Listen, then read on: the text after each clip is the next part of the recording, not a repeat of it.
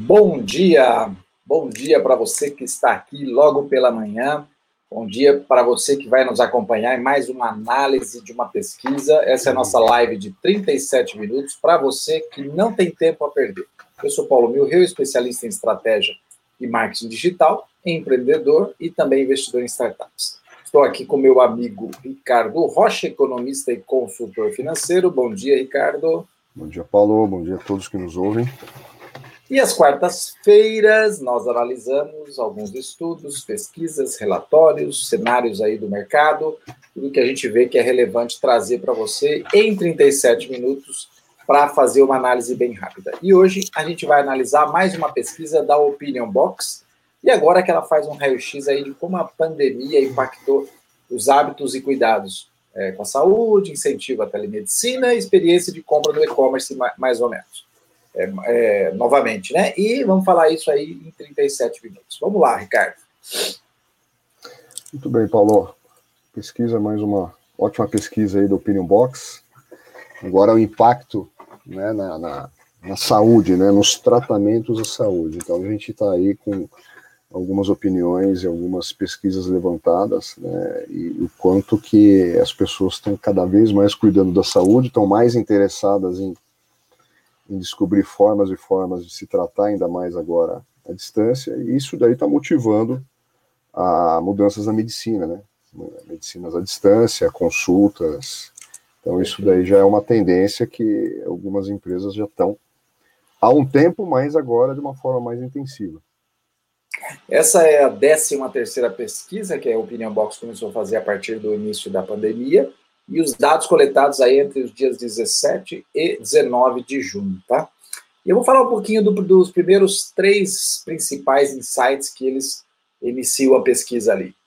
Número um, no geral, as pessoas estão preocupadas com o relaxamento da quarentena, né? Nós tivemos aí um relaxamento, agora no interior principalmente está retroagindo, mas as pessoas estavam preocupadas com isso. O que você acha disso, Ricardo?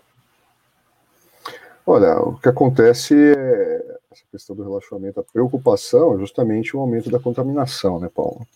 É o que acontece, né? A gente está bem acompanhando o, os governos municipais e governos estaduais que passam um período que inicia o planejamento para afrouxar esse isolamento, mas aí o pico da contaminação em paralelo começa a subir. Né? Então, tem pessoas que já estão de, é, de forma é, intensa apoiando a, o isolamento. Né? Então, mesmo com o afrouxamento, como já aconteceu, muitas pessoas ainda se resguardaram dentro de casa, né? porque afrouxou, o pico da contaminação aumenta, a curva aumenta, colapso na saúde é uma tendência que aconteça.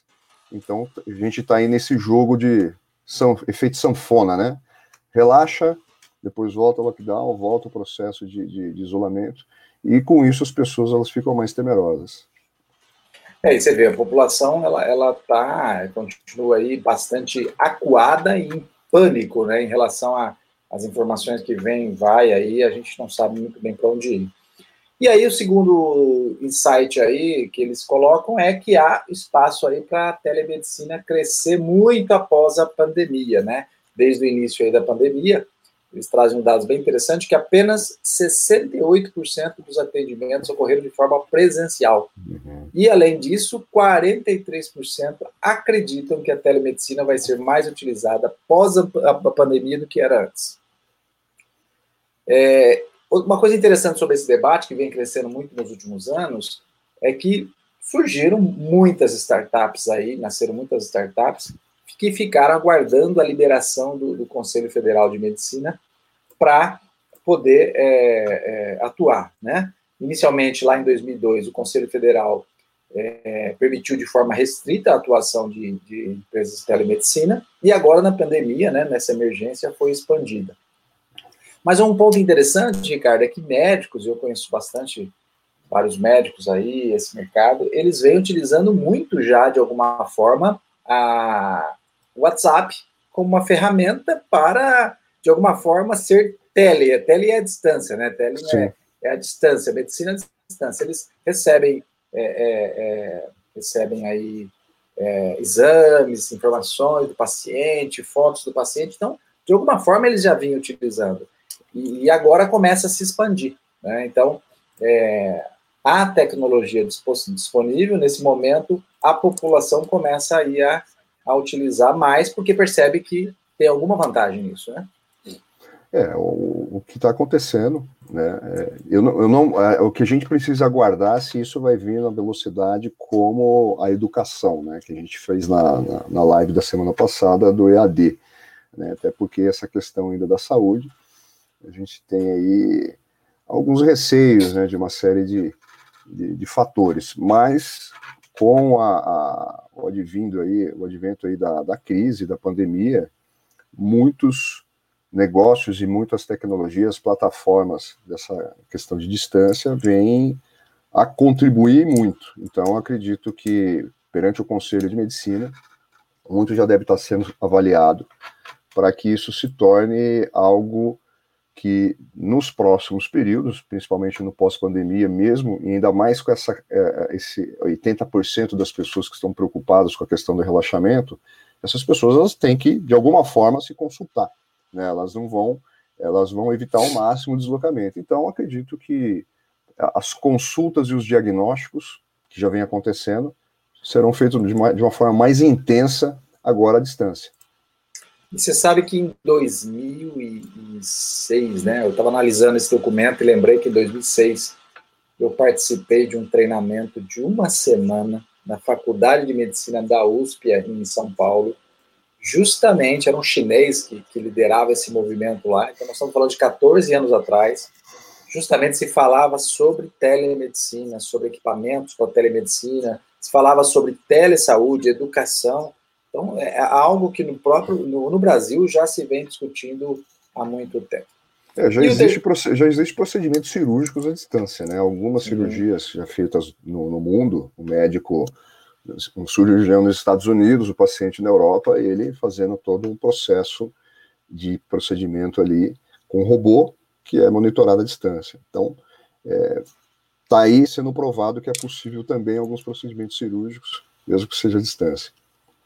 E o terceiro insight, que volta aí para o comércio eletrônico mais uma vez, diz que ele pode, de uma forma geral, né, o e-commerce pode melhorar muito ainda a experiência do consumidor. Né? 73% dos consumidores por 73% dos consumidores que compraram online tiveram apenas experiências positivas nas compras, 22 tiveram experiências é, positivas, né?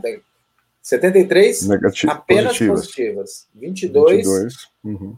Positivas e negativas, e 5% apenas negativas. Então você vê que, não sei se talvez pela necessidade, você não tem outra opção, você tem que comprar online, pode ser que o consumidor esteja assim é, aceitando um pouco mais uh, o atendimento, mas sem dúvida nenhuma, é, é, em condições normais, eu acho que ele vem melhorando bastante, sim.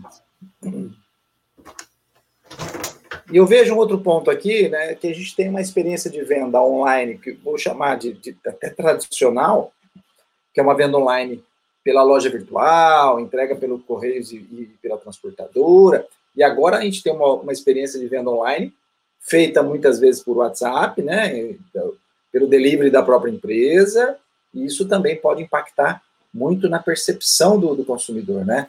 O consumidor pode entender que aquele e-commerce que ele está tendo nesse momento de pandemia, que foi ajustado para uma realidade aí que a empresa se adaptou, é o e-commerce de, de, de, tradicional que ele poderia ter no, numa venda de alguém que já está com uma experiência no, no, no, vendendo online há algum tempo, né? Então, talvez a percepção precisa ser ajustada um pouquinho aí. Exato. A tendência é melhorar, né, Paulo? Sem dúvida nenhuma. A tendência é, é crescer, crescer, e melhorar. O Brasil já cresce muito e-commerce, né? Agora já, como todo mundo está com os olhos para o e-commerce, assim como o atendimento presencial, o cliente sempre ficava naquela expectativa de ser bem atendido presencialmente, agora como a, a o digital, né, as empresas estão que entrar de forma mais intensa no digital, no e-commerce, obviamente que os clientes vão olhar também por esse atendimento. Então, a cada momento, eles vão ter que melhorar as tecnologias, as plataformas, a logística. É, um ponto que ele fala aqui agora, vamos começar aqui o, a pesquisa em si, isolamento, né? E uma afirmação que ele faz aqui importante é, extraída dessa pesquisa é que as pessoas cada vez mais deixam o isolamento para frequentar casas de amigos, lojas de ruas e outras atividades. Por que, que você acha que as pessoas estão fazendo isso, Ricardo? Olha, a verdade é que é aquilo que as pessoas, aquilo que já está acontecendo, né? Uma série de, de, de facilidades que está tendo. O, o, evitar, evitar o contato, as facilidades que tem do, do, da tecnologia à distância, as pessoas estão cada vez mais é, usando dessas facilidades e evitando alguns, algumas situações mais tradicionais. Né? É, e você vê, é, as pessoas não aguentam mais ficar em casa, né? O ser humano não, não foi feito para ser isolado, por mais que eu tenha as, as vantagens, os benefícios de, de comprar remotamente, de acessar uma telemedicina e ter uma consulta remota, o ser humano está cansado de, de, de, ficar isolado em casa e ele busca aí contatos com familiares, amigos e até dá uma saidinha numa loja para comprar alguma coisa que ele precisa, porque realmente é, ele não aguenta mais tanto tempo aí de, de pandemia, né? Exato. E vamos, vamos voltar para a saúde e medicina. Durante a pandemia, 37% dos entrevistados tiveram que fazer uma consulta ou atendimento médico. Tiveram. Olha só que interessante. Destes, 47% fizeram uma consulta de rotina. Então, as pessoas mantiveram aí uma parcela consulta de rotina. E 37% dos 37 entrevistados tiveram uma emergência médica. E 35% precisaram continuar o tratamento, tratamento que já estavam fazendo. Eu vejo assim, diante de toda essa situação, dois cenários, né? É... Isso só ocorre, nós estamos com um problema aí, porque há uma fragilidade da estrutura de saúde pública, né, que é lamentável, mas pode também ter uma situação aí que isso está provocando, Ricardo, eu tenho médicos na família, conheço vários médicos, que é como a população se dirigia, provavelmente se dirigia ao médico, ou ao posto de saúde, ou ao hospital, ou ao pronto atendimento, por qualquer gripe, ou resfriado, ou um pouquinho de febre, que podia, de alguma forma, ser tratado em casa.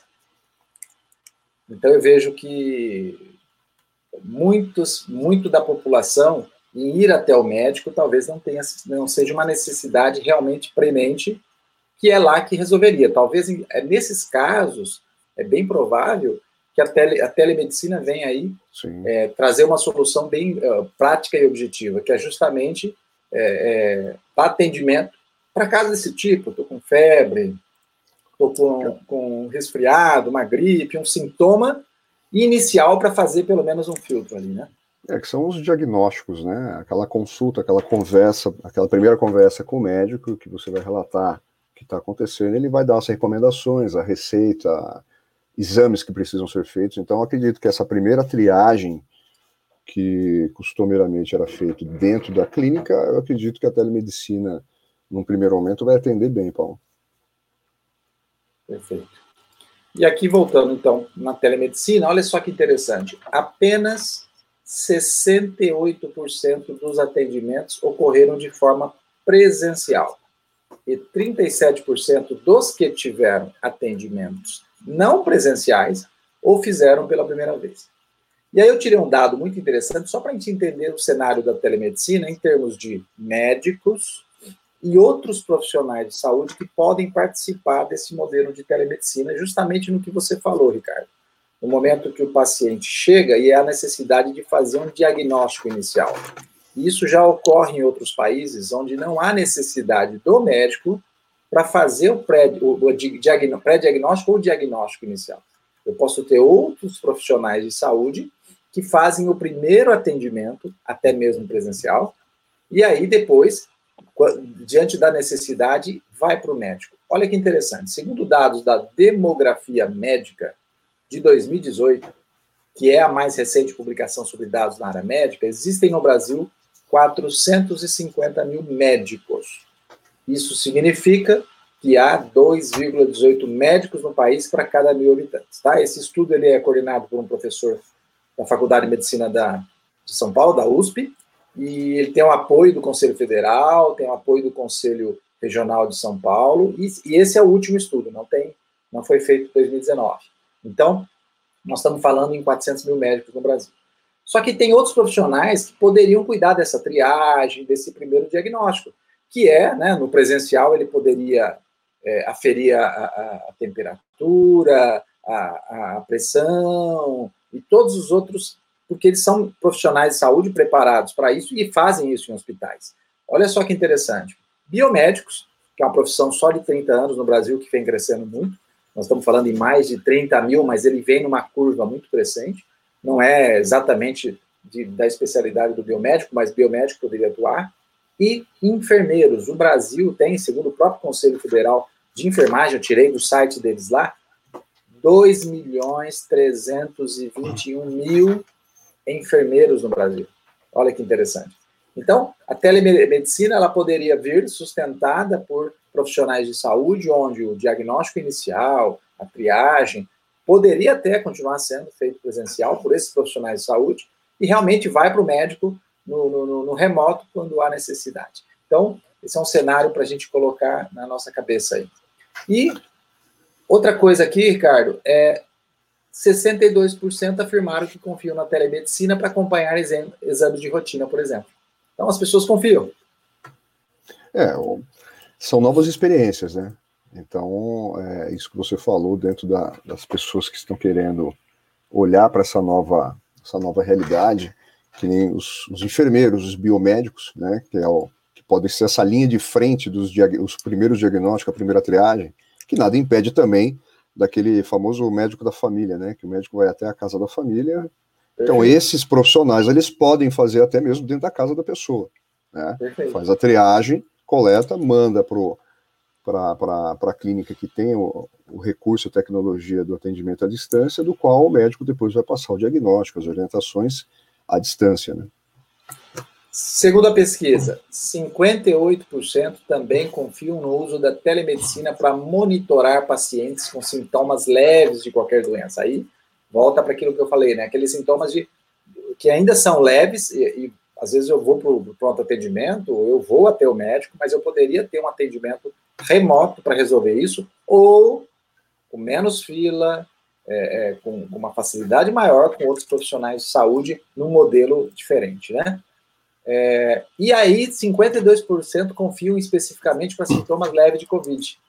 Então, as pessoas, nesta realidade agora, né, de pandemia, elas estão confiando aí nessa, nesse modelo de telemedicina. Perfeito. 42% acreditam que após a pandemia a telemedicina será mais utilizada do que era antes. 26% pensam que vai ser igual, 31% acha que ela será menos utilizada.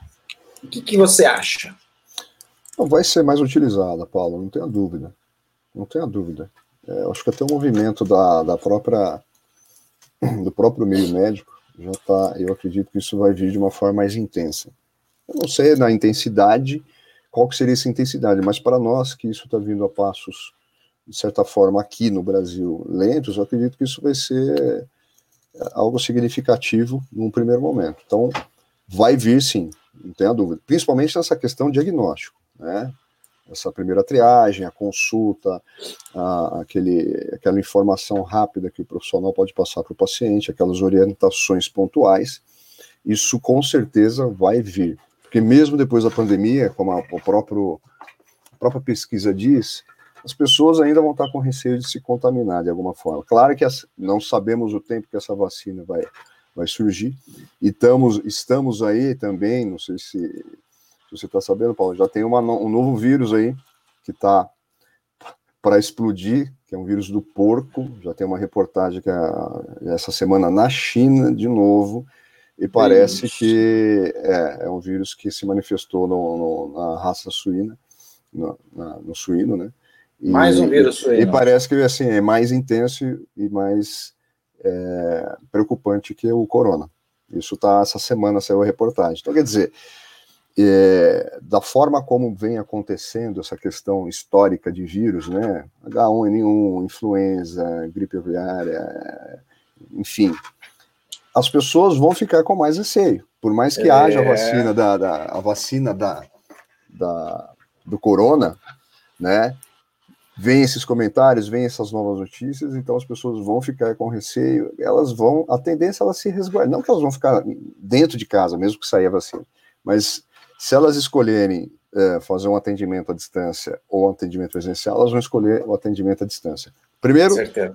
pela rapidez, pela comodidade e pela conveniência, né? Então isso já vai ser um ponto que vai decidir pelo, pelo, pelo atendimento à distância. Então acredito que a telemedicina, a telemedicina ela vai surfar aí uma, uma onda durante muito tempo. Eu acredito que isso vem com uma certa força, né?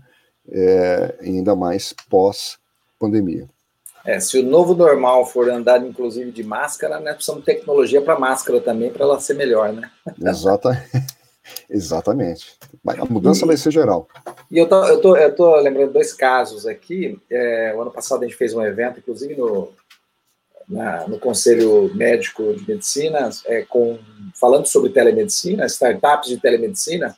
E um amigo meu, no começo da pandemia, ele, ele mora em São Bernardo do Campo, e ele foi contratado remotamente para trabalhar numa empresa de Campinas de telemedicina.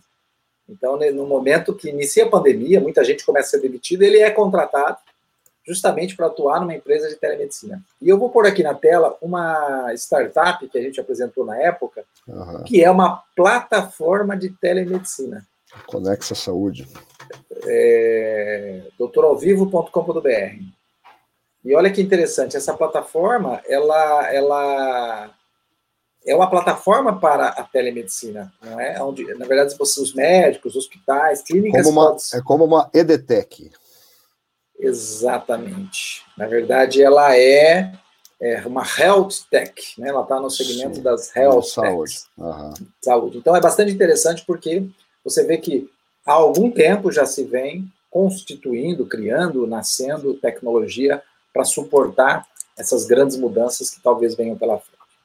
E aí o seu próprio ser humano, né, nós começamos aí a ter mudança no, no nosso comportamento em, em, relação à nossa própria saúde, né? Aí o medo de ficar doente na pandemia faz com que as pessoas começam a, cuidar de alguma coisa, de, de, alguma forma melhor da sua saúde, né? Algumas acabam cuidando e são para melhor e outras não, né? Mas, por exemplo, começo a dormir bem, começo a me alimentar melhor, começo a. E agora crescendo os exercícios em casa, as academias se adaptando para uhum. isso. E alguns, para pior, né, que começam a ficar lá dentro do Google pesquisando doença, doença, doença, é, doença, tem... e não vão nem no médico para aquela necessidade básica que precisa ir. Um tratamento tem, que está fazendo. Tem os hipocondríacos ali, né? Qualquer motivo é motivo para achar que está doente, né? Essas pessoas dificilmente elas vão, principalmente, elas vão intensificar a preocupação com a saúde e acaba deixando de viver, né? Não consegue se adaptar ao meio e, e obviamente que ela vai buscar alguma coisa para poder dizer que está com problema. É, então, para ter uma ideia, uh, eles, eles, eles acabaram levantando isso.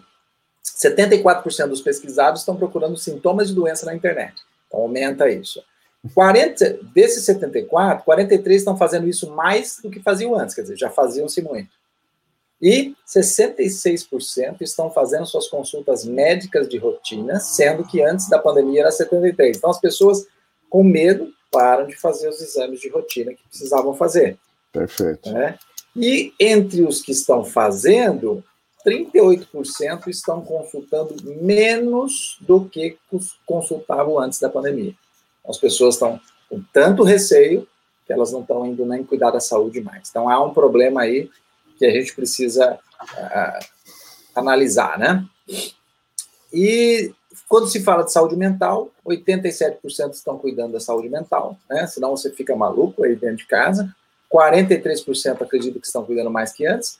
E dos 91% estão cuidando da alimentação. 26% estão cuidando mais que antes. Então, as pessoas, como estão ficando mais em casa, começam a se preocupar um pouco mais com essa questão de saúde. Esse é o lado bom da pandemia, né? Esse é o lado positivo da pandemia, né?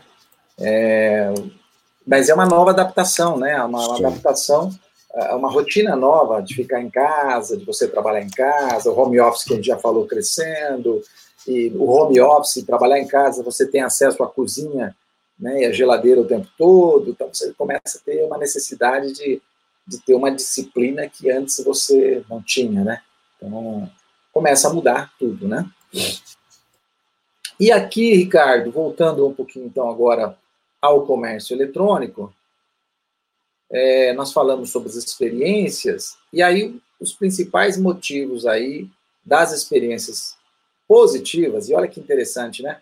Nós estamos falando de um e-commerce no Brasil desde o início da internet em 95, né? 25 anos, mas é, as pessoas começaram a perceber algo agora que o e-commerce já vem trazendo há, há vários anos aí, até décadas, que é, tem boas ofertas lá, né?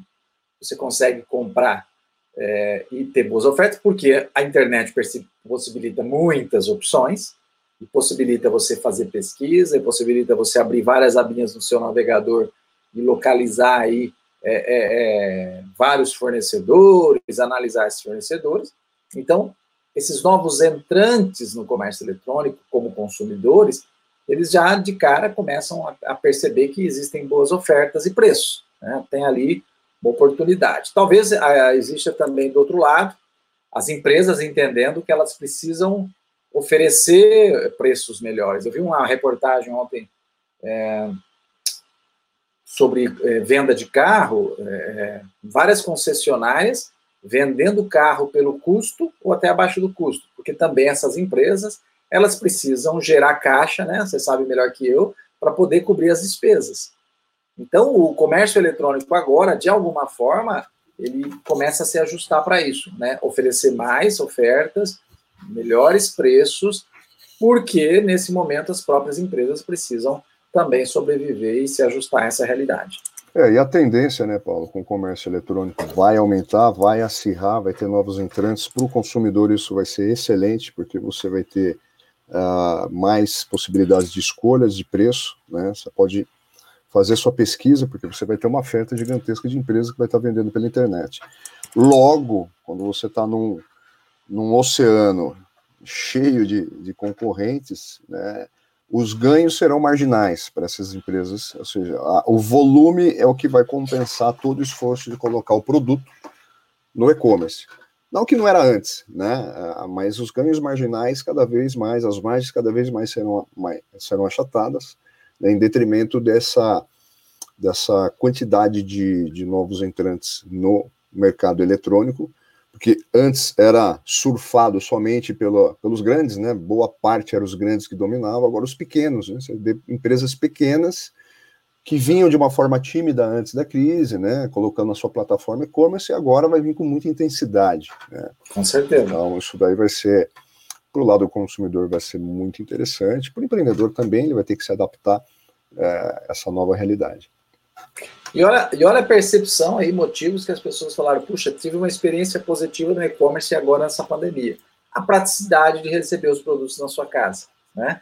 É, o hábito faz com que você anote ali que eu preciso comprar algo, saia de casa, vai lá e compra.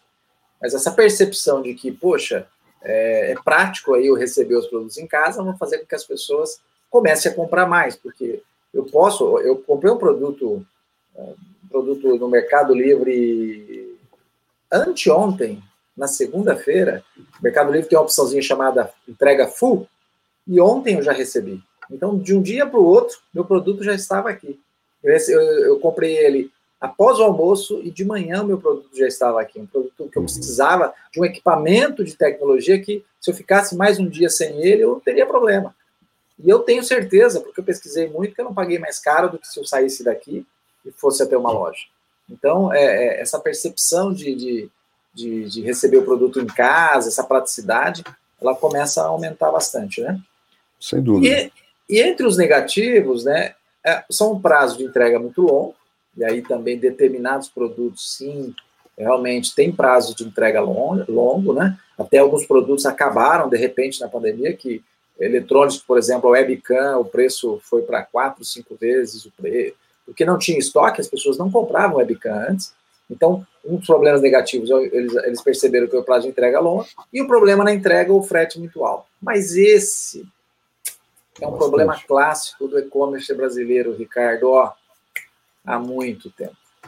Nós temos aí uma centralização exagerada numa empresa pública que é o Correios, nós temos falta de opções para para uma entrega, que vem, claro, melhorando há bastante tempo. Tivemos até uma discussão recente, é, é, até política, da, da instalação do, de um centro de distribuição do Mercado Livre no estado. Ele, o, o, Mercado Livre acabou se instalando ali em Santa Catarina, por, devido à tributação, para melhorar justamente o que o Mercado Livre está fazendo, essa entrega full, na verdade, o, o, a empresa que vende no Mercado Livre ela manda para o centro de distribuição, o CD do Mercado Livre, o produto fica lá e o Mercado Livre despacha. Por isso que é rápido. Né? Então, é, esse serviço que a Amazon faz no Brasil também, faz muito forte nos Estados Unidos, é uma opção que as próprias empresas estão criando para ajustar é, essa questão que sempre houve no comércio, no e-commerce brasileiro, que é a entrega, né? que é a logística. Isso é um problema clássico aí. É, de qualquer forma, são os diferenciais que as empresas têm que encontrar, né? Porque como vai ter várias agora atuando no e-commerce, os pequenas, as pequenas diferenças, principalmente na entrega, que é um ponto importantíssimo, né? Que a pessoa tem expectativa que seu produto chegue dentro do prazo. E a gente está falando de um país de extensão continental, né? Nosso país é gigantesco. E a gente, eu já vivenciei problemas, você, obviamente você já teve experiência, você consome muito por e-commerce, com problema de atraso, problema de não chegar produto, problema do produto ser extraviado, problema da, da carga não ter enviada correta para a transportadora, quer dizer, uma série uma série de fatores. Então, cada ponto, quem descobrir e identificar primeiro as melhores formas, obviamente vai estar em vantagem. Sem dúvida nenhuma. E continua uma oportunidade aí é, para crescimento do, do, comércio eletrônico no Brasil, né? Nós estamos falando do comércio eletrônico de ano passado. Agora, agora nós vamos ter uma. Final do ano vai fechar muito, muito maior. Nós estamos crescendo a 15, 20%, 61 bilhões de reais o e-commerce faturou ano passado. Só que a gente está dentro de um cenário que o varejo total é mais de 1,3 trilhão de reais. Então, o, o, comércio eletrônico ele é pequenininho, né? Nós estamos falando em 5% menos, 5% mais ou menos, do varejo como um todo. Né? Então ele tem muito hum. para crescer. Um campo fértil aí. Um campo fértil aí. E nesse cenário agora, nessa pesquisa, ela, ela relatou que 62% de quem respondeu afirmou que passaria a comprar ou continuaria comprando se houver bons preços e promoções. E 56% se houver preço de frete justo, mais barato ou grátis. E 49% exigem rapidez na entrega para continuar comprando. Então, olha só: oferta e preço, frete, e aí, de novo, velocidade da entrega. Então, é a uhum. logística, a oferta e preço e a logística que define aí. Então, então para quem quer entrar no comércio eletrônico, ele tem que pensar muito claro sobre isso. E nem sempre a questão da entrega rápida, do frete mais barato e o grátis, ele está relacionado só a que você não tem como entregar um produto em um tempo menor que uma semana, mas de como você faz o processo e explica para o consumidor, porque o consumidor, quando você coloca a expectativa de entrega e ele decide comprar, ele aceita. O problema é atrasar, né? O problema é que o consumidor acaba reclamando e tem uma experiência ruim é o atraso daquilo que foi prometido. Bom, é, exatamente. É isso, Ricardo. Falamos um pouco então de mais uma pesquisa da Opinion Box. Se você quer, vou, vou colocar na descrição do vídeo aí para você baixar, tá aí na tela também. Quem estiver nos escutando vai estar na descrição do podcast. Você vai poder baixar esse material e é, fazer uma leitura mais completa, analisar e trazer mais dados. Alguma coisa mais, Ricardo? Não, é isso. A gente vem. Uh já algumas semanas falando de uma tendência que bem muito provavelmente não vai se recuar, que é justamente essa questão, a distância, entrega, conveniência, as pessoas estão se preocupando em ficar mais em casa do que na rua, então é obviamente que as empresas, a, a, o mercado em si está olhando para essa nova forma de como o, o consumidor está se portando e obviamente vai ter que atacar isso. Então, Falamos do EAD na semana passada, isso é algo também que já está no movimento constante e está vindo aí, vai acontecer a questão de adaptação, né? É, obviamente que aí a tecnologia, ela vai, o investimento em tecnologia ela tem que ser mais intensa, as condições de, de, de rede aqui no Brasil vai ter que olhar com muita atenção para isso, mas não, não é muita novidade o que a gente está tratando por conta do que já está vindo, né? A questão é as pessoas se prepararem, né? Elas já estão se preparando porque os hábitos de consumo já estão tá mudando. Então, qualquer coisa que venha a atender essa mudança dos hábitos de consumo vai ser muito bem, muito bem recebida. Maravilha. Bom, é, essa análise rápida de 37 minutos não substitui a leitura desse material. Se você tem interesse no assunto, tem muito mais nesse documento, tem mais detalhes, mais dados, informações, e, portanto, eu recomendo que você faça o download desse documento, leia, e aí você pode também fazer sua própria análise. Nosso objetivo aqui foi criar um interesse pelo assunto e ajudar você a entender um pouquinho mais desse cenário pela nossa ótica. Voltamos aí na próxima semana com mais uma análise de um estudo, uma pesquisa de mercado que impacta os nossos negócios. Sempre a gente vai trazer informações relevantes para que você possa conduzir aí a sua empresa, os seus negócios, a sua carreira e entender como o mercado está se comportando neste momento agora de cenário de pandemia, mas também em outros momentos. Ficamos por aqui, um grande abraço e um ótimo dia. Até mais, Ricardo. Até logo, Paulo. Até logo, pessoal.